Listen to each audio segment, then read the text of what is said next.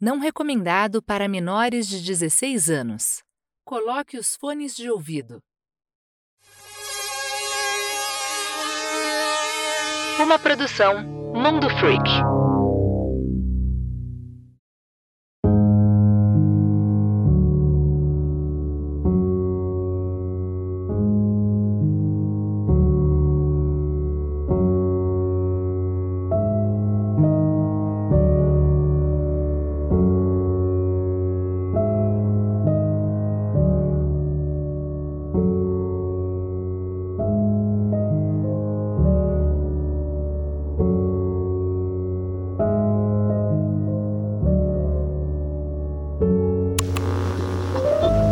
Faz alguns anos que eu sou oficial de resgate e ao longo desse tempo eu vi algumas coisas nas quais vocês vão se interessar. Eu mantenho um ótimo registro de resgate das pessoas perdidas. Na maioria das vezes, elas simplesmente saíram um pouco das trilhas ou escorregaram em uma pequena ribanceira e não conseguem subir. A maioria delas ignorou os velhos conselhos: fique onde você está e não saia da trilha. Mas eu já me deparei com dois casos em que isso não aconteceu. Ambos me perturbam bastante e eu os utilizo como motivação para procurar, com mais afinco ainda, os casos de desaparecimentos para os quais eu sou chamado. O primeiro foi de um garotinho que saiu para catar acerola com seus pais. Ele e a sua irmã estavam juntos e ambos desapareceram ao mesmo tempo. Seus pais os perderam de vista por apenas um segundo e, naquele instante, ambas as crianças se afastaram. Quando seus pais não conseguiram achá-los, nós fomos chamados e investigamos a área toda. Encontramos a filha relativamente rápido e, quando perguntamos aonde o seu irmão estava, ela disse que ele havia sido levado por um ursão. Ela disse que esse ursão havia dado acerola para eles e disse para que ficasse quieta, pois ele queria brincar um pouco com seu irmão. Da última vez que ela ouviu, o menino estava sobre os ombros do tal ursão e estava aparentemente calmo. Foi o meu primeiro caso de sequestro, porém nunca encontramos nenhum rastro de outro ser humano no local. A menina ainda insistiu que ele não era um homem normal, pois era alto e coberto de pelos, como um urso mesmo, e que tinha uma cara estranha. Nós procuramos aquela região por semanas e foi uma das mais longas chamadas na qual estive.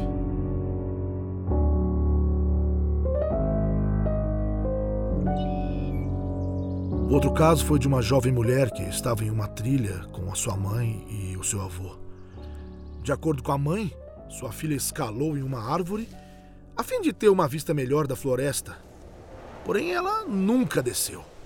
A mãe e o avô esperavam no pé da árvore durante horas, chamando por ela, antes de decidirem acionar o resgate.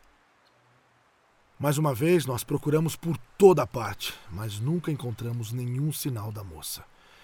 Eu não faço ideia de onde ela possa ter ido, pois nem sua mãe nem seu avô a viram descer. Em algumas buscas, enquanto eu estava só com o meu cão, ele tentou me levar direto para os morros. Não eram colinas, nem mesmo inclinações. Eram penhascos retos, sem quaisquer apoios para as mãos. É sempre desconcertante porque, nesses casos, nós normalmente encontramos a pessoa do outro lado dos precipícios, ou a quilômetros de distância de onde o cachorro nos levou. Tenho certeza de que existe alguma explicação, mas realmente é estranho.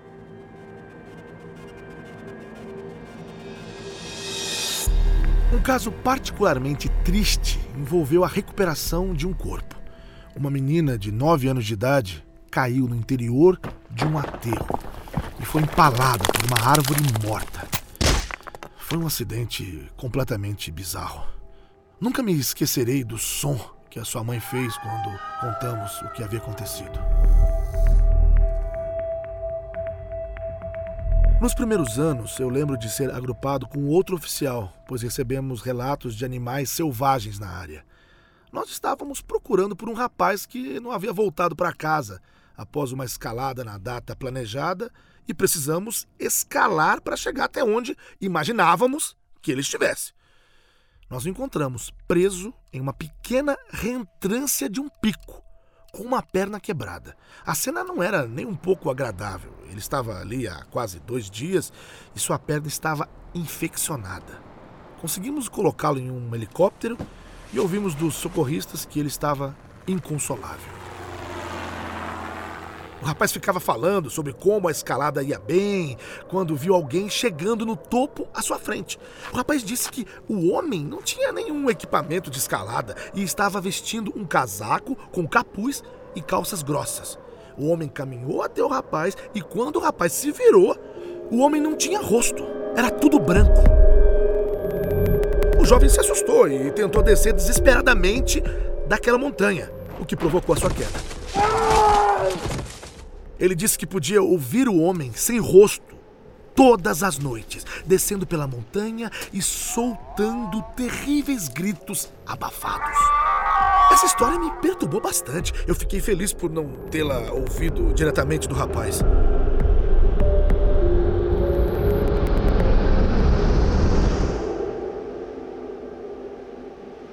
Uma das coisas mais assustadoras que já aconteceram comigo envolveu a busca por uma jovem que se separou do seu grupo de trilha. Procuramos por ela até tarde, pois os cachorros haviam encontrado seu cheiro. Quando nós a achamos, ela estava encolhida no interior de um enorme tronco apodrecido. Havia perdido seus sapatos e sua mochila e estava visivelmente em choque. Não estava machucada e conseguiu nos acompanhar de volta para a base de operações. Mas o que me perturbava é que ao longo do percurso ela olhava para trás e nos perguntava por que aquele homem grande com olhos negros estava nos seguindo. Só que nós não conseguimos ver ninguém. Então nós interpretamos essa reação como um sintoma estranho do choque. Mas à medida que nos aproximávamos da base, mais agitada a mulher ficava. Ela pedia para que eu mandasse que ele parasse de fazer caretas para ela. Em um determinado momento, ela se virou e começou a gritar para a floresta, dizendo que queria que ele a deixasse em paz. Eu não vou com você e você não pode levar os guardas. Ela gritava isso. Nós finalmente a convencemos para que continuasse a caminhada, mas começamos a ouvir barulhos estranhos nos rodeando. Era quase como se fosse uma tosse, porém mais grave e mais rítmica. Eu não sei de que forma eu posso descrever o que nós ouvimos. Quando nós estávamos quase alcançando o perímetro da base de operações, a mulher se voltou para mim com os olhos arregalados. Ela tocou meu ombro e disse: Ele mandou você acelerar. Ele não gosta de olhar para a cicatriz no seu pescoço. Eu realmente tinha uma cicatriz assim, mas ela estava completamente escondida pela gola do meu uniforme. Eu não faço ideia de como a mulher a viu, Logo após ela me dizer aquilo, eu escutei aquela tosse estranha bem ao meu lado, ao lado do meu ouvido. E por muito pouco, não era eu a ficar histérico ali. Corri com ela até a base, tentando não demonstrar o quão assustado eu estava, mas eu preciso admitir que eu fiquei muito feliz quando deixamos aquele lugar para trás naquela noite.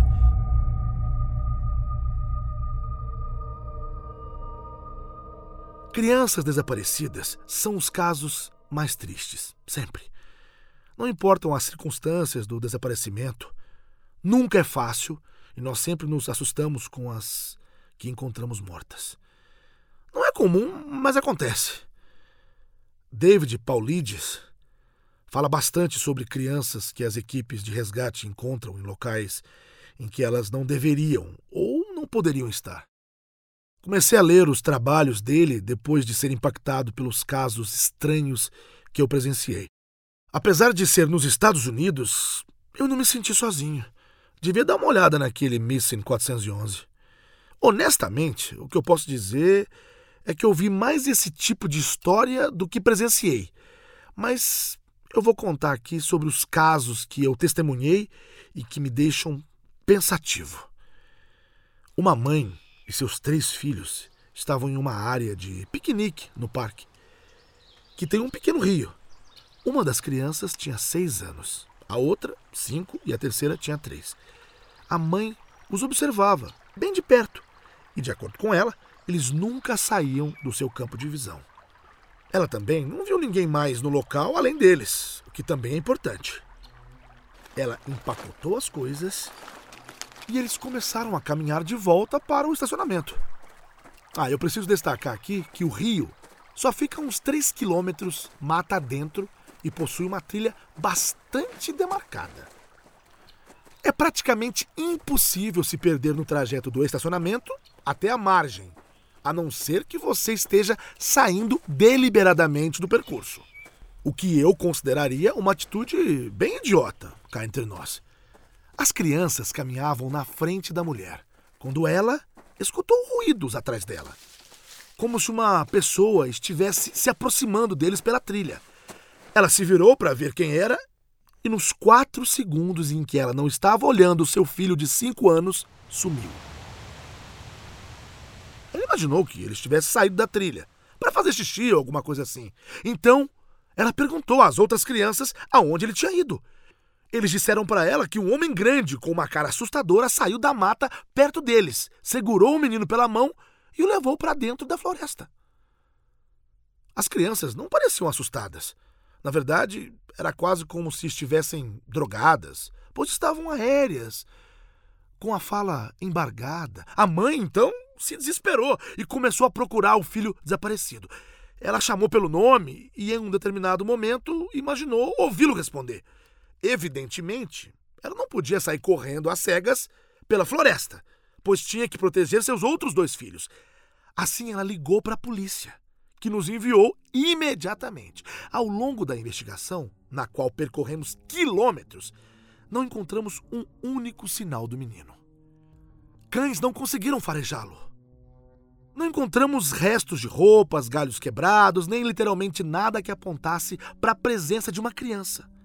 Claro que algumas pessoas suspeitaram da mãe por algum tempo, mas ficou evidente que ela havia ficado devastada pelo acontecimento. Procuramos pela criança durante semanas, contando com a ajuda, inclusive, de vários voluntários. Eventualmente, as buscas foram encerradas e tivemos de seguir adiante. Os voluntários, contudo, continuaram procurando, até que um dia recebemos um chamado pelo rádio nos informando que um corpo havia sido encontrado e precisava ser recuperado. Eles nos informaram o local, mas nenhum de nós conseguiu acreditar. Imaginamos que só poderia ser uma criança diferente. Mas nós chegamos lá, cerca de 24 quilômetros do lugar em que ele havia desaparecido, e sem sombra de dúvidas, era o menino que nós estivemos procurando. Até hoje eu tento descobrir como o menino chegou naquele local mas eu não fui capaz de encontrar uma solução. Um voluntário esteve na região, pois pensou que não perderia nada se procurasse onde ninguém pensaria em procurar, baseando-se na hipótese de que o eventual corpo tivesse sido desovado. Ele chegou então na base de uma encosta íngreme e bem pedregosa. E na metade do caminho, ele viu alguma coisa. Com seus binóculos, ele enxergou o corpo de um menininho enfiado em uma pequena fenda entre as rochas. Ele reconheceu a cor da camiseta do menino, então teve certeza de que era o garoto desaparecido. Em seguida nos chamou e nós fomos despachados. Levamos uma hora para descermos o corpo e nenhum de nós pôde acreditar no que estávamos vendo. Não só o menino estava a 24 quilômetros de onde ele havia sumido, como não havia a menor possibilidade dele ter chegado lá em cima por conta própria. A subida era perigosa e o acesso era difícil, até mesmo com equipamento de escalada. Um garoto de cinco anos não conseguiria chegar até ali de jeito nenhum. Além disso, o corpo do menino não tinha um único arranhão. Seus sapatos haviam sumido, mas seus pés não estavam machucados ou sujos. Então não era como se um animal o tivesse arrastado até ali. E pelo que pudemos constatar, ele não havia morrido há muito tempo. No momento em que o seu corpo foi encontrado, ele já estava desaparecido há quase um mês, mas só parecia ter morrido há um ou dois dias. A situação toda era inacreditavelmente estranha e foi uma das chamadas mais desconcertantes que eu já atendi. Mais tarde, soubemos que o legista constatou que a causa da morte havia sido por exposição ao tempo. Ele morreu congelado, provavelmente tarde da noite, dois dias antes de ser encontrado. Não havia suspeitos e nem respostas.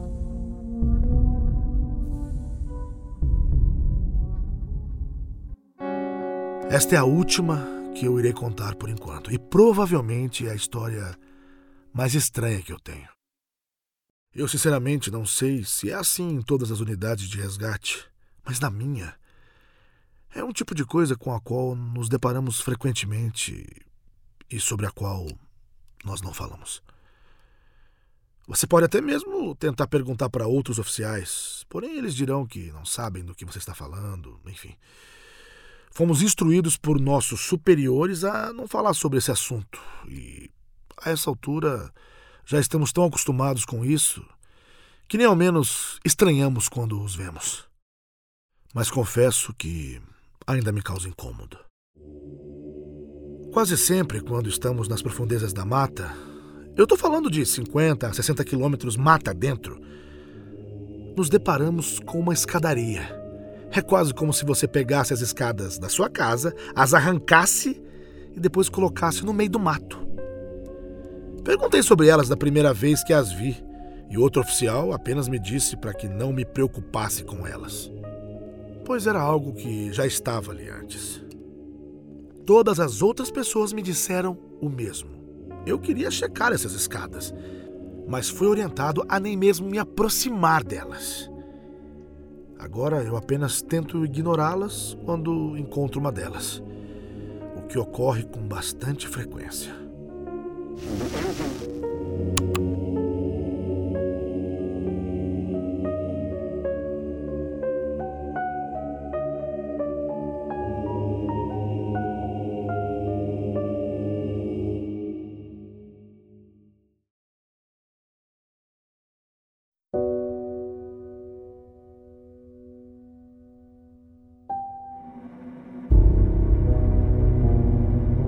Créditos. Relatos de um Oficial de Resgate é uma produção do Mundo Freak. Acesse esse e outros podcasts em www.mundofreak.com.br. Agradecimentos especiais a Carrie Hammond, autora da creepypasta Search and Rescue Woods, no qual essa história foi inspirada. Tradução: Maurício da Fonte e Lucas Balaminuti. Roteiro adaptado: Andrei Fernandes. Direção: Andrei Fernandes e Marcos Keller. Produção: Ira Croft.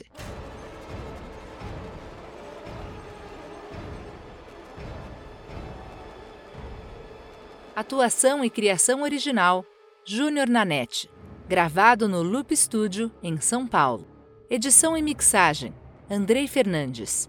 Trilha original: Murilo Lourenço. Artes de capa de episódio: Jânio Garcia. Agradecimentos especiais a Jeff Barbosa, Priscila Guerreiro e Fernando Ticon.